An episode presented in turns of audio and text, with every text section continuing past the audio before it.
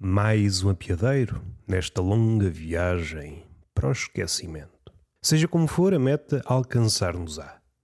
E isto revela uma reviravolta inesperada, como faz parte das reviravoltas. Mas esquecendo esta parte vagamente humorístico, há aqui uma reviravolta nesta frase de o homem vai em direção à meta. Seja um homem sentado no sofá, a caminhar metafisicamente, que quanto a mim, enquanto gordo praticante, é a melhor forma de alcançar a meta é metafisicamente. O meu físico não me permite ir para terrenos literais.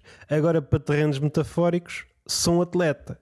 Outra parte, mais uma vez, este aqui não é vagamente humorístico, este aqui é sensivelmente humorístico. Estamos a escalar esta montanha do humor. Algum dia havemos de chegar ao cume e, segundo o postal, não há lá ninguém. e o que é que isso diz de nós? Não diz grande coisa porque à medida que subimos na montanha, a fauna e a flora vão escasseando. O que há é projetos de flores. À medida que subimos, o ar torna-se cada vez mais irrespirável. Isso para o homem comum e mesmo para o menos comum. É para todo. Eu sou tão raro que à medida que subo a montanha fico a respirar melhor. Calma lá. Há aquela ideia dos ares das montanhas. Calma, isso é muito vago. Que montanhas é que estamos a falar? Subires muito, deixas de conseguir respirar. Para o homem comum, como eu estava a dizer, eu sou um homem singular. Não sou especial. Não é o talento que me singulariza, que me põe à parte. É discriminação. não é nada disso. O que me singulariza é a asma. Eu não preciso subir à montanha um cenário irrespirável. Basta-me o sopé. Aliás, basta-me a ideia de montanha. Só com a ideia de montanha falta-me o ar. o asmático é o pior alpinista.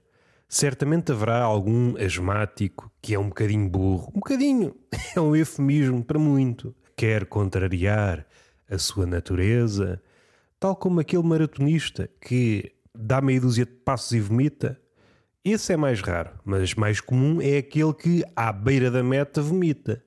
E essa imagem nunca é muito agradável, sobretudo nos dias de hoje que nós gostamos de ver coisas polidas, cores saturadas. Continuamos a sorrir não porque a nossa vida é alegre, e convida ao sorriso. Parece que todos os episódios da nossa vida convidam ao sorriso. Aqui o convida é uma forma de dizer como que obriga obrigados a sorrir, seja pelas pessoas, de forma escancarada ou de forma subtil, seja em qualquer loja. Sorria que está a ser filmado. Sorriu, mas é o caralhinho que vos foda. Então vocês andam a filmar-me. Ah, é para a vossa segurança, como agora se costuma dizer. Não sei se é. Isso parece-me uma fala digna de ditador. Põe câmaras em todo o lado e quando o povo começa a abrir a pestana, o ditador responde: Isto é para a vossa segurança mas dando uns passos atrás, estando no mesmo sítio, que não me cabe a mim levantar o cu do sofá, do sofá não, que eu estou numa cadeira. Isto do sofá é mais propício à metáfora. O sofá é o habitat do sedentário. Uma cadeira, o sedentário dá sem cadeiras também, mas se é para ser sedentário como deve ser, é no sofá. O sofá é a capital do sedentarismo. É aí que eu pratico a minha inércia todo o santo dia. Sou um atleta da inércia. Mesmo assim, raciono a minha sedentariedade, a minha inércia. Caso contrário, dão-me dupla nacionalidade. Eu deito-me português e acordo norte-americano. e eu não quero ter nada a ver com os Estados Unidos. Esta coisa do vómito e do cenário idílico, aquele contraste, é um lugar comum, como quase todas as frases. Todas as frases se transformaram num lugar comum porque o turista tem este condão. Este condão de transformar até o agreste num lugar comum. Olhamos para o lado e é só turistas só rapazinhos e raparigas com padrões florais. E isso não me alegra está a deixar as metáforas ainda mais tristes. Até um deserto, que era uma metáfora por excelência da solidão. Vamos para um deserto, olhamos à volta e é só malta com camisas com padrões florais e com chapéus. Ei, caraças, não posso pôr a minha solidão em prática. Então eu viajo para o deserto do Sara povoaram o deserto. Já me estragaram a metáfora. Andam a estragar séculos e séculos de poemas. Os turistas estragam tudo, desde cidades a poemas, bandidos. E é por isso que os beduínos, aquele povo que se movimenta antigamente, porque também já é uma imagem que já não existe. O beduíno passou do camelo para a pick-up, reformou o camelo, o camelo é mais para o turista.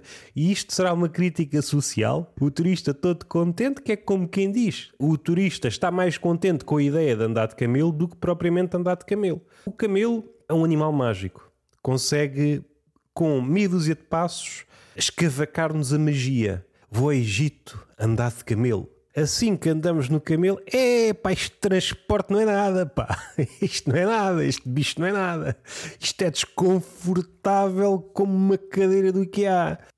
O camelo é um animal de quebrar idílios, faz-nos retornar à realidade. Eu até sugiro como vivemos no tempo das aparências e das fantasias em catadupa, que se instalem camelos por todo o lado. Em vez das trotinetes nas cidades, é pôr camelos. E assim a pessoa que está tá toda maluca das falas dos influencers, das mensagens da publicidade, do evangelho da positividade, que somos todos bons e todos não sei quê, e isto vai para um sítio melhor, eu aconselho essas pessoas a fazer 500 metros de camelo e a pessoa voltava à realidade, mais cabisbaixa, já com uma depressão, com uma relação mais próxima com a realidade. E era a revolução não dos cravos, mas dos camelos. o camelo tem este poder. Há animais que nos levam para sítios que nem é bom lembrar. Se vocês forem, por exemplo, ao Brasil ou à floresta amazónica, supondo que ainda existe quase aquela nuvem de araras, e se vocês se forem presenteados por esta experiência, estão na vossa vida turista, eu gastei milhares de euros para ir para um sítio, já que me esgotaram o deserto enquanto metáfora, vou para a floresta. Eu quero ver coisas exóticas. E são presenteados por essa cena. E essa cena transporta-vos para um mundo que não é este.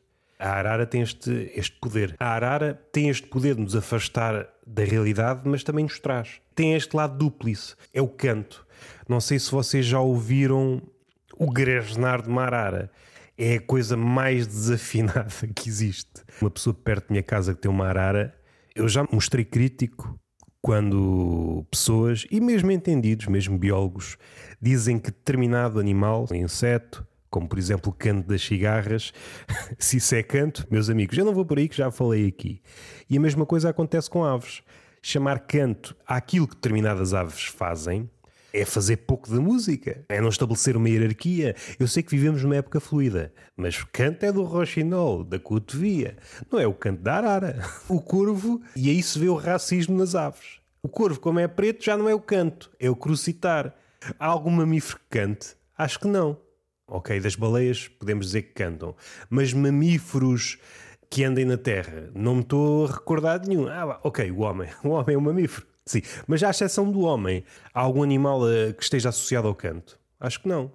Acho que não. Assim, de repente, voltando à arara, tem esta dupla característica pelas suas cores garridas. Se forem muitas, leva-nos para fora da realidade, mas assim que abre o bico, a cantar, retornamos para a realidade. Ou seja, é uma viagem completa. E fecha-se o ciclo. Na maratona, a metáfora da superação. Andou para ali com uma farpela que noutra altura seria criticada, esse é o poder da maratona, vestir coisas que noutra altura seriam criticadas, calções que não lembram ao diabo, fazer caretas que só há dois tipos de pessoas que o fazem, ou os malucos do riso, ou um maratonista quase a chegar à meta. Mas depois há uma coisa que destrói esta sociedade de luzes e, e plumas, que é o vómito. Há vários relatos, mesmo em vídeo, mesmo só áudio, também há pessoas que viram aquilo e agora contam aos netos. Avô, conta-me uma história engraçada, sabes? Eu estava no fim da maratona enquanto público e vi 30 atletas a vomitar. Foi o melhor dia da minha vida. Haja alguém a contar histórias como deve ser aos netos. E é uma ideia que contrasta muito, porque se a metáfora, a metáfora da maratona, a ideia da superação, se virmos a metáfora até ao fim, a metáfora diante dos nossos olhos, a maratona ao rés da meta, percebemos que a metáfora, ui, ausenta-se, de repente evapora-se. Ah, então não era superação, era só a história do vómito. É um Ulisses até ao vómito.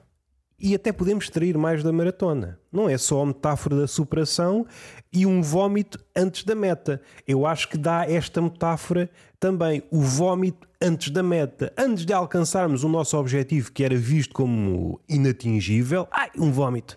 E isto também tem magia. Não é só a superação por si só, não é só um caminho longo, um homem a transcender-se. Está bem, a transcendência também dá vómito. Adicionem este acrescentozito que dá mais humanidade à coisa. Mas além disso, há pessoas que não têm pejo em dizer eu sou incapaz de vomitar. Eu faço o que fizer, não consigo vomitar. Já pus um dedo na boca, dois dedos na boca, a mão dentro da boca, um coelho dentro da garganta. Eu já fiz de baleia, já convidei o Jonas a entrar dentro de mim. Fora de contexto, é uma imagem erótica, até diria pornográfica. Mas esta pessoa, fazendo fé nas suas palavras, esta pessoa não é mentirosa. Já experimentou tudo. Já foi faquir até. Já pôs três espadas dentro da garganta e não vomitou. As pessoas aplaudiram. o Fakir, supondo que não há, não há estratagemas macaco, a espada encolhe, como há aí certos mágicos, enfia mesmo a espada pelo intestino abaixo. Se por um lado é perigoso, por outro é uma pessoa que nunca será afetada por anemia, é uma dieta rica em ferro. Perdoem-me a tentativa de piada, mas seja como for, eu tenho esta sugestão. Idealmente, o vómito não é atraente. É o produto das tripas e o homem que caminha em direção a uma imagem idealizada de si próprio, o vómito expõe a realidade. A realidade é, são estas sobras, estas sobras fedorentas. Se formos um detetive competente, conseguimos fazer engenharia reversa. Consegue a pessoa que devorou aquilo, o autor do vómito, por vezes não consegue, por vezes está tão abalado, nem ele consegue fazer a engenharia reversa, mas outra pessoa, um terceiro, isso aí é que é interessante. Promovam este jogo, um convívio entre amigos, reúnam-se, bebam até não dá mais. Se virem alguém a ter aqueles acessos de vómito, convidem a pessoa a vomitar no centro de uma mesa. A pessoa vomita, temos o jogo até ao final da noite. Eu consigo ver caldo verde aí, consigo ver esta e aquela bebida pelo tom Voltando atrás à metáfora, o vómito, aquelas pessoas que não conseguem vomitar. É maratona. Então descobrem-se enquanto maratonistas exímios. É, pá, então eu passei a vida toda no sofá e na verdade tinha uma, uma vocação para maratonista. E lá vai o gajo com 130 quilos a fazer aquilo em 15 minutos, fazendo pouco da resistência humana. Andas a brincar com as leis da física, meu quebrão. ah, eu não vomito. Eu não vomito, posso correr à maluca porque não me vou sentir mal. ah, bandido. Enfim, tudo para fazer esta piada de merda. Mas regressando à primeira metáfora, a meta. A metáfora do caminho, das metáforas mais batidas. E batidas não por maratonistas, nem por batedores que estão a entrar em terreno desconhecido e têm essa incumbência de desbravar terreno e depois retornar para contar ao rei ou uma figura importante aquilo que viram. Sendo que esta tarefa não é isenta de perigo, porque ao entrar em terreno desconhecido, esse terreno desconhecido pode ser habitado. Na perspectiva do residente do desconhecido, aquele é um forasteiro. E das duas, uma, ou recebe-o ou chumbo no cu. E esse chumbo no cu, por vezes, é fatal. A tarefa do batedor se revelou em glória. Do outro lado está o rei à espera da mensagem do batedor então, mas este gajo não me chega com notícias. Não quer dizer que o desconhecido permanecerá desconhecido. E aqui temos duas versões.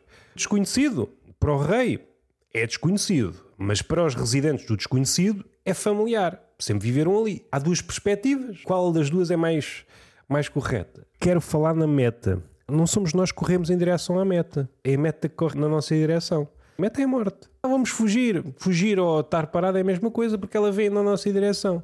E eu às vezes finjo-me morto, mas a morte não é um urso, não se deixe enganar. Estou a receber uma chamada, é sinal que tem de acabar este podcast. Entretanto, saiu, não se cala. Entretanto, saiu um episódio de Tertulia de Mentirosos com o Rafael Videira, saiu o Peixe Fresco e está feito. Beijinho na boca, palmada pedagógica numa das nádegas e até à próxima.